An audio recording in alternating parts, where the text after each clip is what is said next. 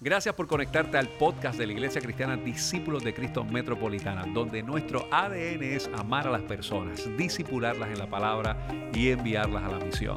Te invitamos a que permanezcas conectado con este mensaje que sabemos que tiene una palabra de Dios bien refrescante a tu corazón. Quiero invitarles a que vayan conmigo al Evangelio de Juan, al capítulo 9, el Evangelio de Juan, capítulo 9, y vamos a estar leyendo del versículo 1 al versículo 6. El Evangelio según San Juan, capítulo 9, versículos del 1 al 6. Búsquela ahí en su Biblia, si usted tiene su Biblia en texto, búsquela por ahí, si usted la tiene en su celular, búsquela en su celular. Eh, lo importante es que acceda a lo que vamos a estar compartiendo en el día de hoy, el Evangelio según San Juan, capítulo 9, versículos del 1 al 6. Amén, lo tenemos. Oramos, pero leemos la palabra en el nombre del Padre, del Hijo y del Santo Espíritu. Amén. Voy a estar leyendo la nueva traducción viviente. Dice así. Mientras caminaba, Jesús vio a un hombre que era ciego de nacimiento. Rabí, porque nació ciego este hombre, le preguntaron sus discípulos. Porque, sus, por, porque por, pues por sus propios pecados o por los de sus padres. No fue por sus pecados y tampoco por los de sus padres, contestó Jesús. Nació ciego para que todos vieran el poder de Dios en él. Debemos llevar a cabo cuanto antes las tareas que nos encargó el que nos envió. Pronto viene la noche cuando nadie puede trabajar, pero mientras estoy en el mundo, yo soy la luz del mundo. Luego escupió en el suelo, hizo lodo con saliva, lo untó en los ojos del ciego. Orando. Señor, agradecemos tu palabra y agradecemos que en medio nuestro tú estés. Agradecemos que te acerques a nosotros y agradecemos que tu palabra pueda tener para nosotros respuesta a nuestra necesidad. Ayúdanos a que la mañana de hoy podamos ser beneficiados, desafiados y dirigidos por tu Espíritu a través de tu palabra. Porque en nosotros la mejor actitud para escucharte y para responder a lo que quieres compartir con nosotros. Te damos honor, gloria y honra y oramos en el nombre de Jesús. Amén. Amén. Mi hermano y mis hermanas, nosotros hemos estado hablando las pasadas semanas acerca de una serie de mensajes que le hemos llamado intervalos. Y cuando nosotros hablamos acerca de intervalos, cómo nosotros podemos entrar en esta nueva normalidad, si pudiésemos decirlo de este punto de vista, para ver cómo Dios trabaja en el paréntesis de nuestra vida en este asunto, ¿verdad?, que, que nos encontramos. Y obviamente entender que los procesos de la vida y las circunstancias por las cuales nosotros atravesamos no son estáticas, son dinámicas. Es decir, nosotros no siempre nos encontramos en un punto donde todo es igual, donde nada cambia, al contrario.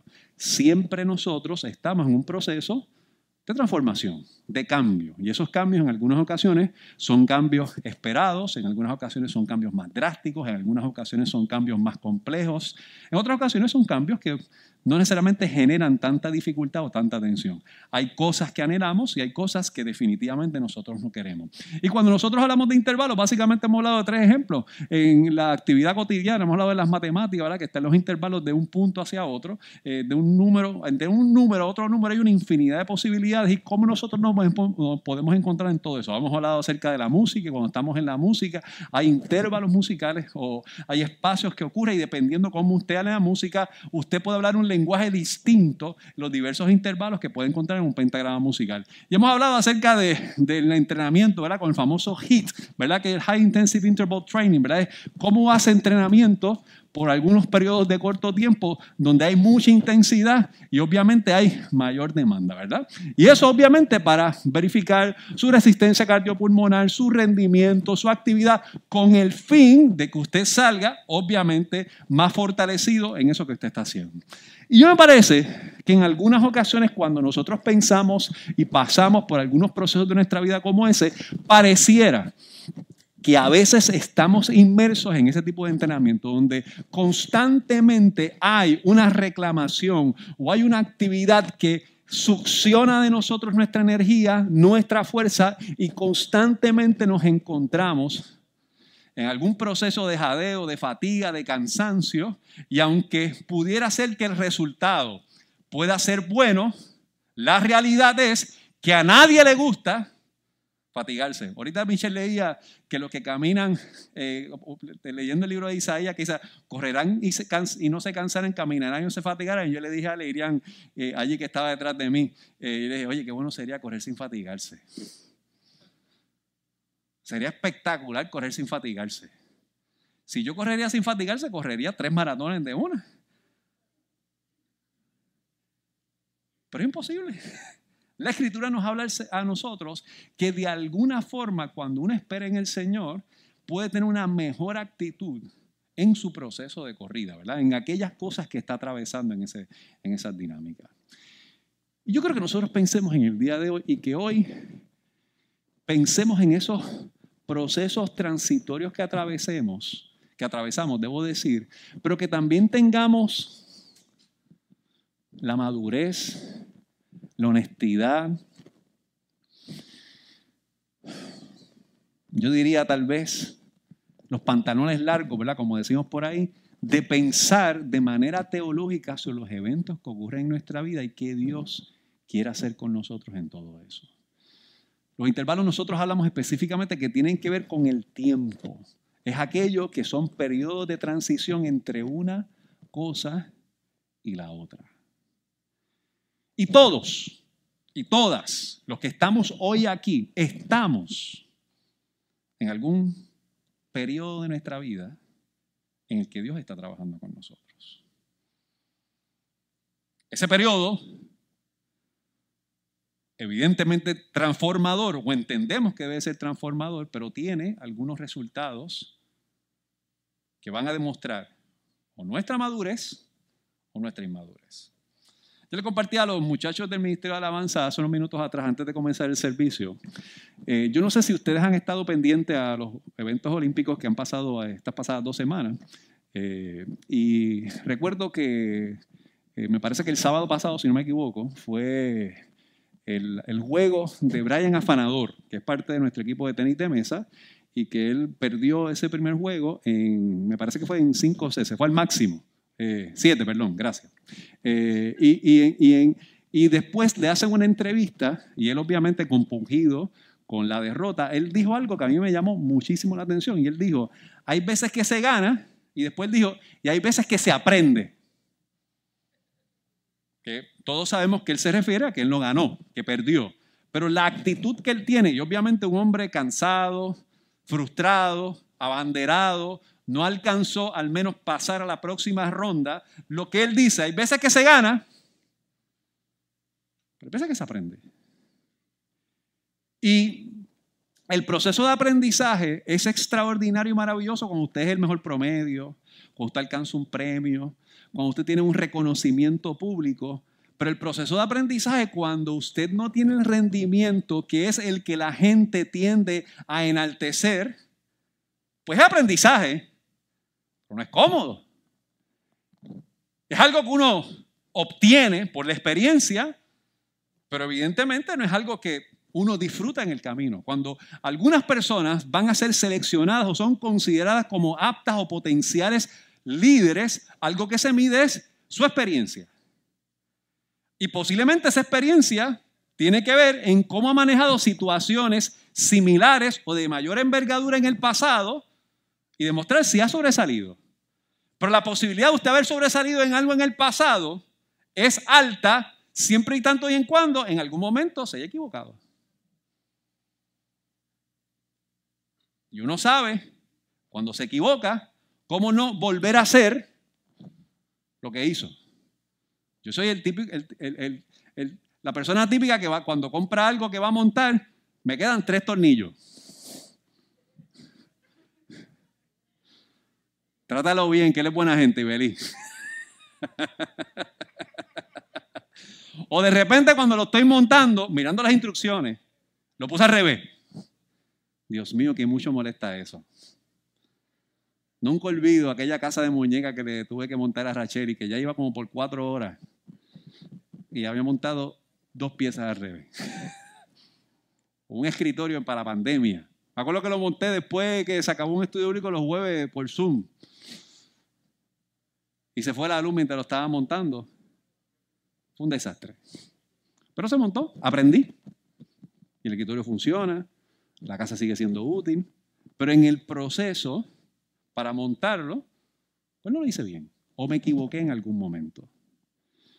Y yo creo que pensemos en eso, porque a mí me pareció extraordinario lo que dice este muchacho, afanador, en esta pregunta, en esta entrevista.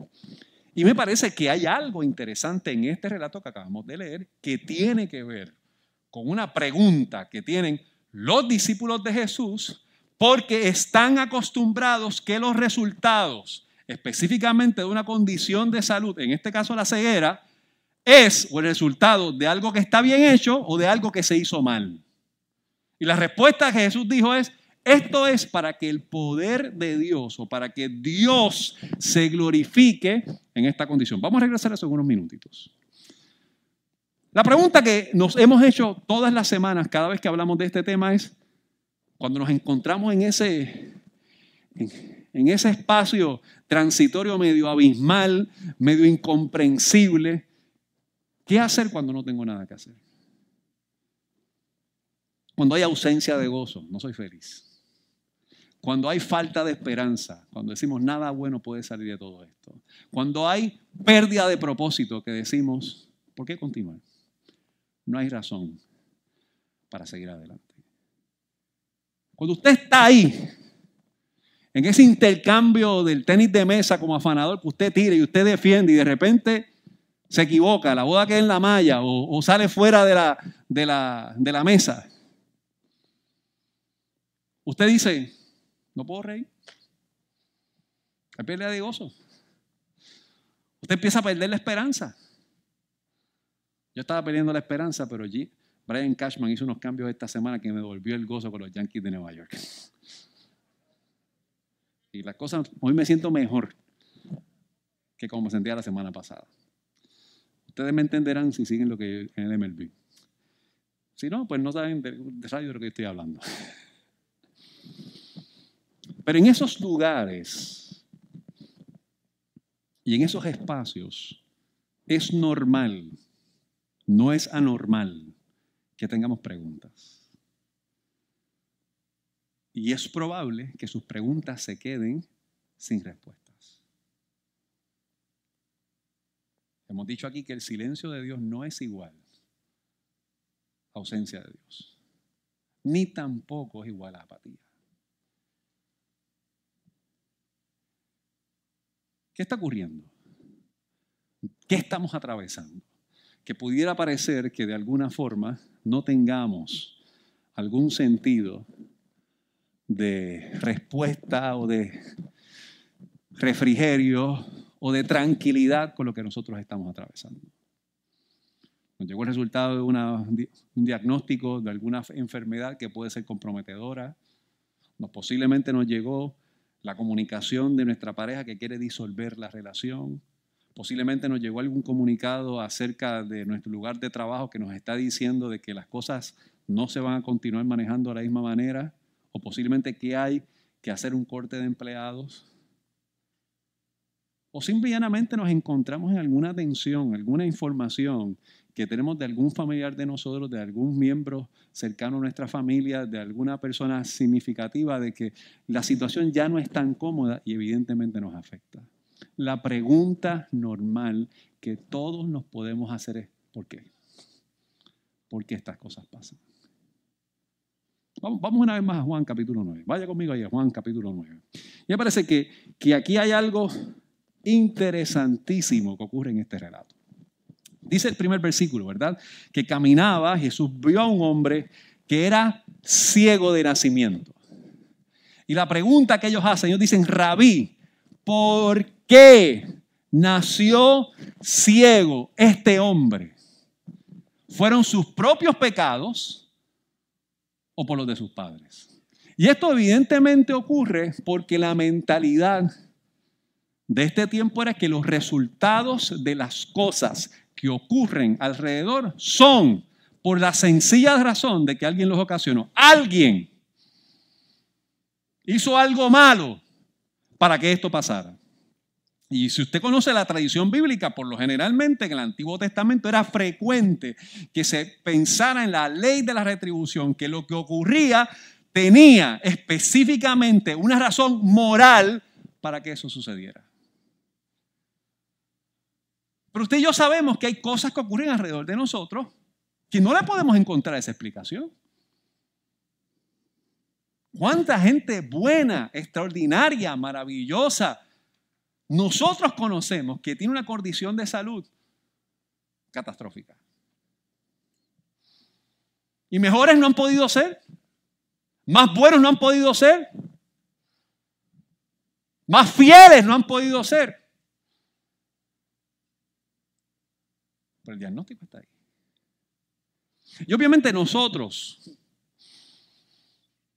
en ese proceso de tratar de entender, porque el ser humano intenta comprender los eventos de la vida y eso es normal. Eso, de hecho, eso es ideal, que usted trate de buscar comprensión de los eventos. La pregunta natural desde el espíritu es, pero ¿quién pecó? ¿Qué fue lo que se hizo? ¿Qué pasó aquí? ¿Quién pecó? Y Jesús de manera atrevida. Mira cómo lo dice, mira lo que dice aquí el versículo, el versículo 2, versículo 3, perdón. No fue por sus pecados ni tampoco por los de sus padres, contestó Jesús. Nació ciego para que todos vieran el poder de Dios en él. Y eso se escucha bien lindo y se escucha bien cómodo cuando usted no está involucrado en la historia. Siempre y cuando y en tanto la historia de la ceguera es de otro. Siempre y cuando y en tanto el cáncer es de otro. Siempre y cuando y en tanto la condición económica es de otro. Siempre y cuando y en tanto el desempleado es otro y no soy yo. ¡Wow! Qué tremendo lo que Jesús va a hacer ahí. Dios se va a glorificar. El poder de Dios va a estar manifiesto ahí. Hay veces que se gana y hay veces que se aprende. A mí me parece que aquí hay una pregunta bien, bien fundamental que nosotros podemos hacer. Y yo me atrevo hoy a destacar esto de una manera atrevida posiblemente, pero intentando ser lo más abierto posible, porque muchas veces nosotros despachamos las cosas de manera práctica y sencilla y decimos, es que Dios siempre tiene un propósito con todo. Y cuando usted es el que está teniendo el caso del otro, es bien fácil decir que Dios tiene un propósito. Pero cuando es su hijo el que tiene la condición de salud. Pero cuando es usted el que se quedó sin trabajo. Decir que Dios tiene un propósito pareciera ser una falta de respeto. Cuando es una madre que se enfrenta a la muerte de su hijo asesinado, es muy fácil decir, Dios tiene un propósito. Y aquí Jesús está tratando de romper, o por lo menos me parece que el autor de Juan está tratando de romper con esta idea, con este pensamiento de buscar las explicaciones de por qué sucedieron estas cosas. Y está tratando de dirigir a su audiencia, y en este caso a sus discípulos, que en otras palabras son sus seguidores, que son personas que han caminado con Él. Esto no tiene que ver nada con el resultado de la conducta de otro aquí, de alguna forma, Dios se va a glorificar. Esto ocurre para que Dios se glorifique.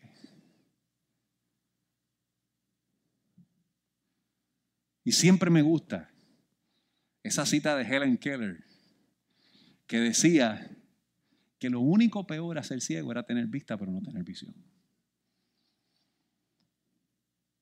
Y no es lo mismo que lo diga yo que no uso lentes ni asistencia para ver a Helen Keller, que era sorda y ciega en el siglo XIX. Lo único, decía Helen Keller, peor, a ser ciego, era tener vista pero no tener visión.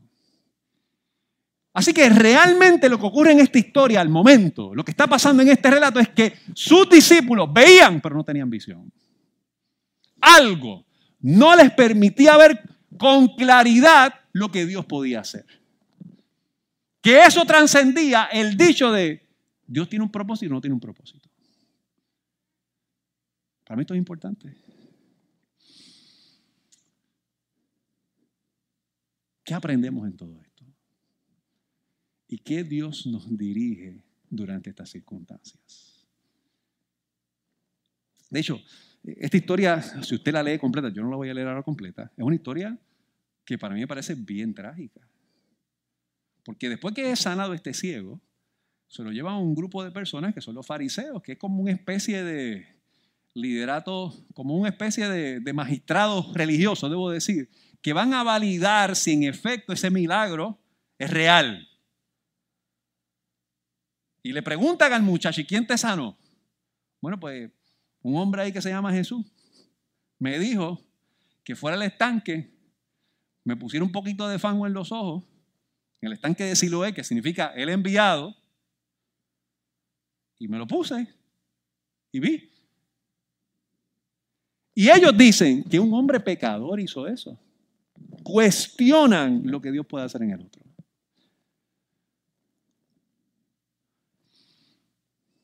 Y después le preguntan a los papás, a los padres de ese muchacho. ¿Ese es su hijo? ¿Usted sabía que ahora ve? Bueno, yo sé que es ciego, es hijo mío, pero yo no sé qué pasó ahí. Y se salen del medio porque le tienen miedo al liderato religioso que los querían expulsar de la sinagoga. Así que de repente recupera la vista, pero pierde a sus padres porque lo niegan a Él. Así que a mí me parece que este relato es tan extraordinario, porque a veces esos intervalos de prisiones personales y emocionales que nosotros atravesamos tienen que ver con esas complejidades que surgen al interior de nuestra casa, que aún las personas cercanas a nosotros deciden rechazar o invalidar lo que Dios quiere hacer en nuestra vida. ¿Quién pecó? ¿Este o sus padres? ¿Por qué esto tiene que pasar? Las últimas dos semanas nosotros hemos hablado un poco de los aguijones y hablamos de Pablo con el aguijón que tenía. Y entre esa pregunta que Pablo trabaja específicamente, él dice, mira, yo quiero que Dios me quite esto. Pero aquí se perfecciona el poder de Dios en mi debilidad.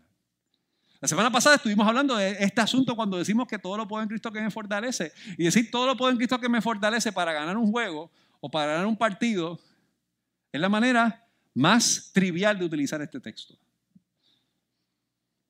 Ese día los Yankees le estaban dando una pela a Boston. 4 a 0, un no-hitter. Y perdieron 5 a 4. Leonel Guerrero, presidente de la Junta, me mandó un mensaje de texto, lo que nunca hace. ¿Y qué pasó aquí? Me dijo él. Y yo le dije que todo lo puedo en Cristo que me fortalece. Nunca había sido tan real ese versículo para mí.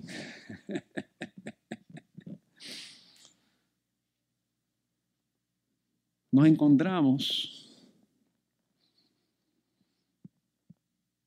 en este episodio pues, tratar de entender por qué estas cosas ocurren. ¿Y cuál es el periodo donde yo me encuentro y qué Dios quiere hacer conmigo? Yo sí creo que Dios se quiere glorificar. Para glorificar no necesariamente es igual a todo es brutal. Todos son chavos. Todo es una extraordinaria salud.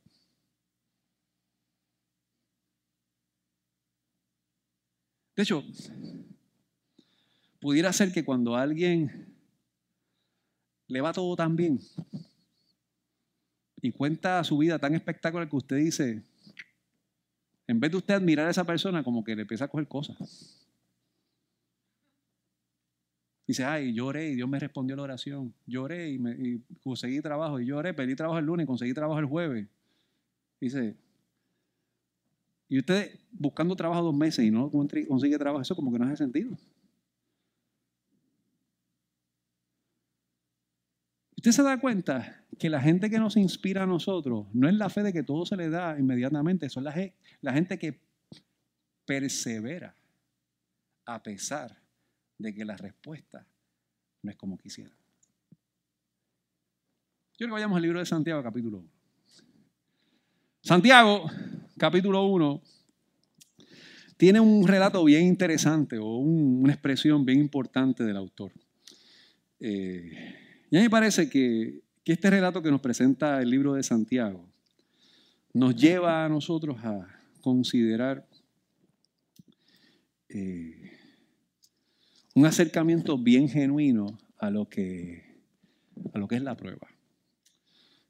Yo que lo vayamos allá a Santiago capítulo 1, yo quisiera que lo vayamos del versículo 2. Miren lo que dice Santiago capítulo 1, versículo 2. Dice, amados hermanos, cuando tengan que enfrentar cualquier tipo de problemas, considérenlo como un tiempo para alegrarse mucho. Páralo ahí un momentito. Mira, mira qué interesante le dice. Miren, cuando pasen por una prueba o por un problema, miren lo que está diciendo este autor. Alégrense. Es más, cuando estén pasando por esta situación que no tiene sentido, que no gusta, alégrese. Y Dios no dice eso, alégrese mucho. Y volvemos. Si usted le escribe, cómodo. Pero si usted está metido ahí, en la olla, caliente, usted no se ríe. Usted no se alegra. Escuchaba a ese muchacho con esa entrevista, ¿verdad? Que él decía, uno gana y a veces, a veces gana y a veces aprende. Usted me dice, ay muchacho, gózate que perdiste. Celebra. Muchacho, celebra que no pasaste la reválida. Disfruta este momento que no pasaste el examen. Oye, qué tremendo es, chocaste, muchacho, celébralo.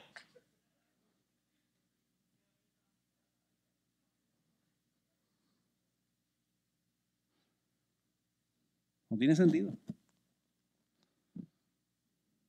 Pero mira lo interesante que sigue diciendo el autor. Versículo 3. Mira qué interesante lo que él dice. Dice, porque ustedes saben que siempre que se pone a prueba la fe, la constancia tiene una oportunidad para desarrollarse. Es que hay algo bien peculiar.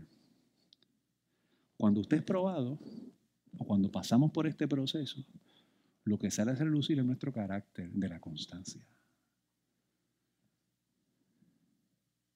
Miren, mis hermanos y mis hermanas, las pruebas desarrollan una fe perseverante. Y yo voy más, las pruebas revelan nuestra confianza en Dios.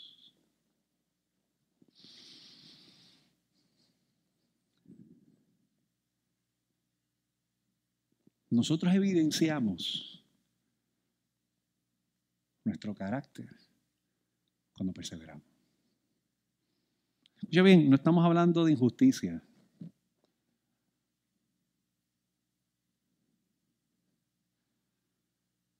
Si su marido no la trata bien, usted no debe estar ahí. Eso es lo que estamos hablando aquí. No se legitima la violencia. No, no confundamos la gimnasia con la magnesia. Como dijimos la otra vez, cuando hablamos de la debilidad de Pablo, no era el pecado. Una cosa no tiene que nada con la otra.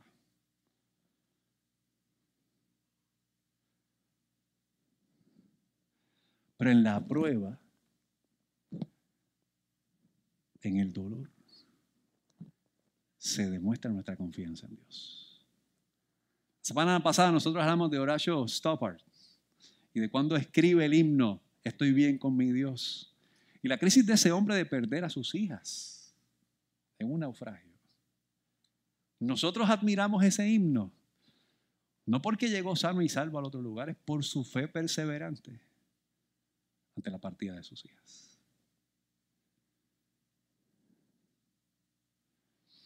Mira, mira cómo el autor sigue diciendo esto en el libro de Santiago. Siga por ahí conmigo, versículo 4. Dice, mira qué interesante. Así que dejen que crezca, pues una vez su constancia se ha desarrollado plenamente, serán perfectos y completos y no les faltará nada.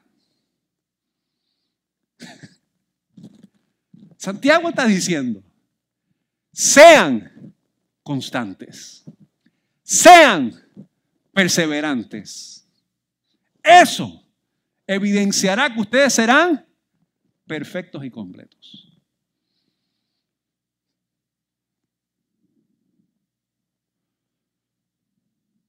Pero nosotros pensamos que perfecto es ser intachable. Que no comete errores. Pero aquí el concepto de perfección tiene que ver con madurez. Y hay una gran diferencia entre ser maduro e inmaduro.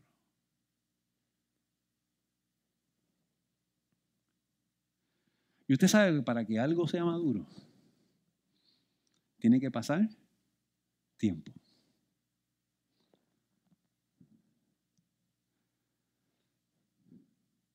Y tiempo no necesariamente es igual a cantidad.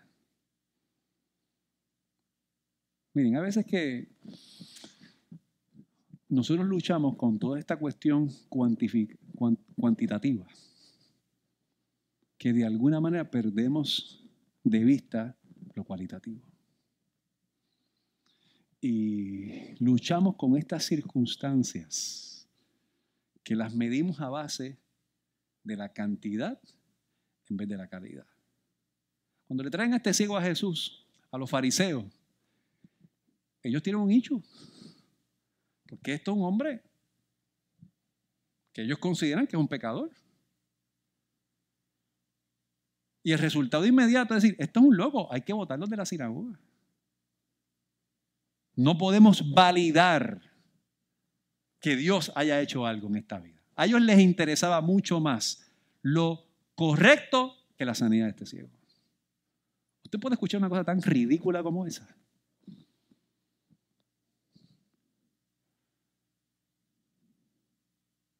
Y en ocasiones nosotros pensamos que nuestra espiritualidad y lo que nosotros hacemos tiene que ser basado en cuánto usted hace y no que usted es.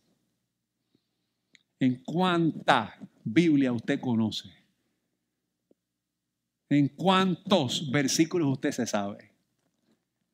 Y mi hermano, yo soy todo porque usted aprenda Biblia. Pero el día que la Biblia lo domine usted y usted no conozca a Dios, porque usted prefiere cuantificar su espiritualidad, ese día dejamos de ser cristianos. Y nos convertimos en todos estos fariseos de la vida, que decidimos identificar y validar si es Dios el que hace o si no es Dios el que lo hace. Usted imagínense que este milagro hubiese ocurrido en esta época de las redes sociales. Imagínense. Muchacho ciego, Jesús lo manda a un estanque, se pone fango en los ojos, pero lo hace Jesús. Lo entrevista a la prensa. ¿Quién te sanó? Ay, yo no sé. Muchacho ahí. Pero es pecador. Fue sábado, fue lunes, fue martes. Y ahí la gente empezando a disparar de la baqueta. Ah, eso no fue Dios nada. De seguro fue cualquier tipo de estos que se crea y milagrero que, que se atribuyó un embuste para que dijera que era sano. Es más, vamos a entrevistar a los papás. ¿Usted lo conocen? Ah, yo no sé. Porque ellos saben que hay que votarlo de la casa, de la sinagoga. Y yo imagino que hubiese tenido artículos en, en el Nuevo Día, entrevistas en Jugando Pelota Dura, en entrevistas en Rayos X, ¿verdad? Que los datos son los datos, ¿verdad? Explicando cómo los versículos se suponen que justifiquen lo que se tienen que hacer. Hasta Molusco hubiese hecho un post de eso, ¿verdad? Y está todo el mundo hablando, dando su opinión. Y no se han dado cuenta que este joven era ciego y ahora ve y que Dios quiere glorificarse en él. Pero es más nuestro interés de que se valide nuestra opinión de lo que Dios quiere hacer. Porque no comprendemos esos intervalos de nuestra vida que Dios está trabajando.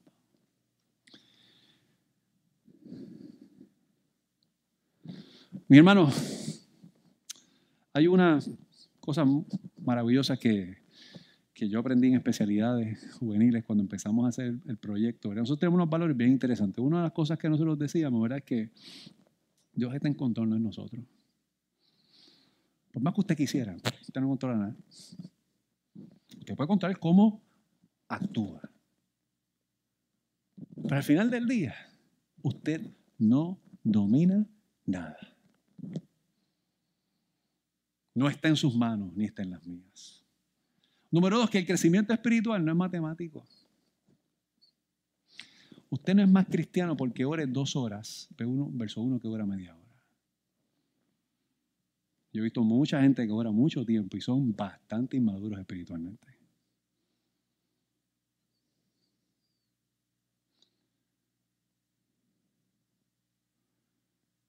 De hecho, el hecho que tiene Jesús con los fariseos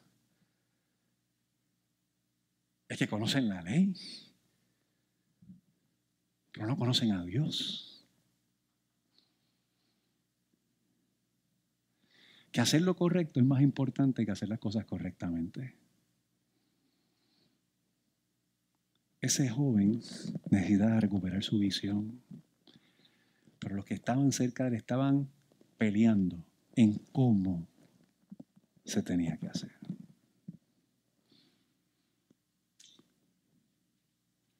Parecía que en estos intervalos de la vida sale a relucir cuán inmaduros somos o cuán maduros somos.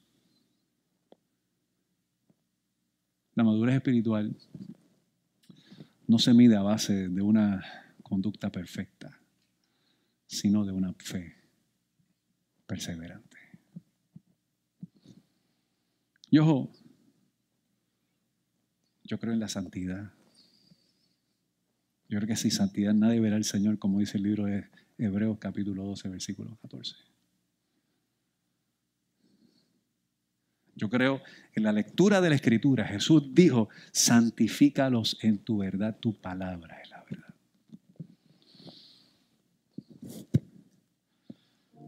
Pero si esas cosas nos llevan a nosotros a hacer lo que nos dé la gana, ya no tener constancia, ya no perseverar.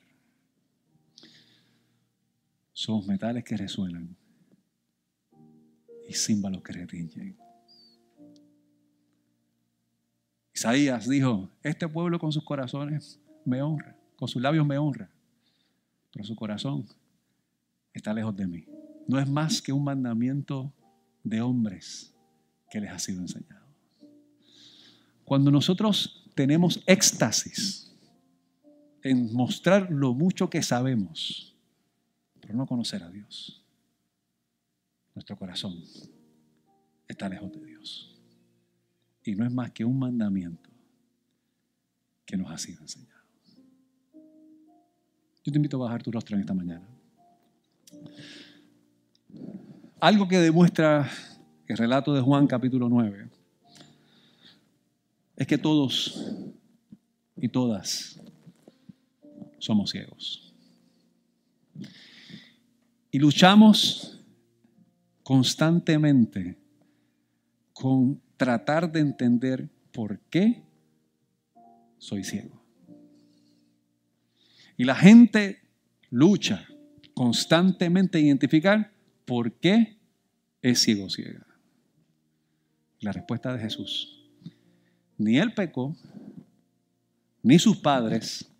Esto es para que Dios se glorifique en él. Michelle nos dirigía hace unos minutos atrás en las devociones que decía, Señor, glorifícate en mi vida. Y usted debe preguntarse, ¿por qué usted está cantando glorifícate?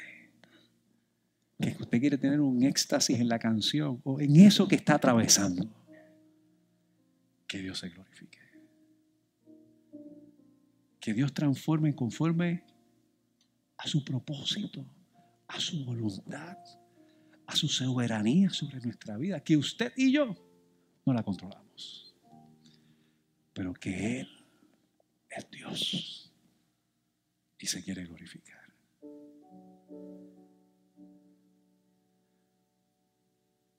¿Qué te ha quitado la visión en este tiempo? Pudiera ser que el aguijón que tienes, como dijimos hace unas semanas atrás, te tenga detenido. Pudiera ser que el dolor de las circunstancias no puedas decir, todo lo puedo en Él que me fortalece. Pudiera ser que nos encontramos en la cárcel como Juan, como dijimos la primera semana de esta serie de mensajes. Y Jesús decidió irse para otro lado. Y no para donde yo estaba. Yo no sé.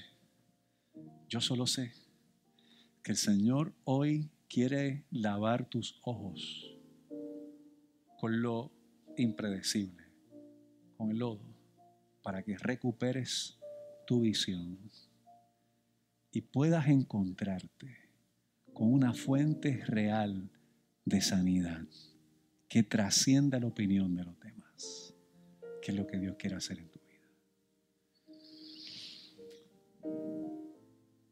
La peor ceguera que nosotros tenemos en nuestra vida es el pecado, que nos aparta de Dios.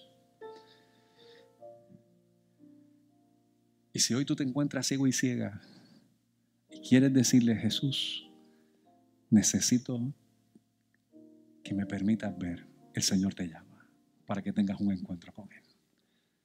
Cristo vino para lavar nuestra visión y tener una nueva vida por aquello que hizo la cruz del Calvario. Que darte una nueva vida y una nueva visión. Y no puedes irte de aquí. No deberías salir de este lugar sin decir, Señor, yo quiero vivir para ti. Quiero que laves mi corazón. Quiero tener una nueva visión.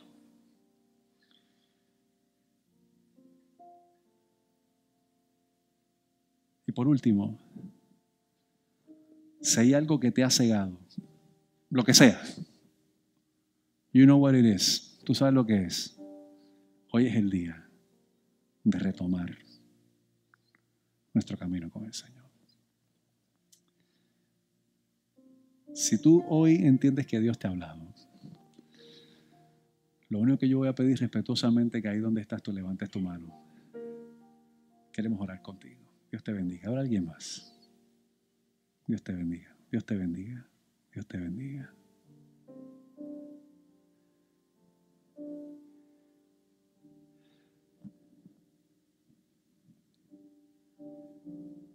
El Señor mira tu corazón. Si necesitas hablar, procura que podamos conversar. Yo sé que Dios puede trabajar en tu corazón. Señor, gracias por tu palabra. Y gracias porque en ella siempre hay, siempre hay, siempre hay respuesta al corazón.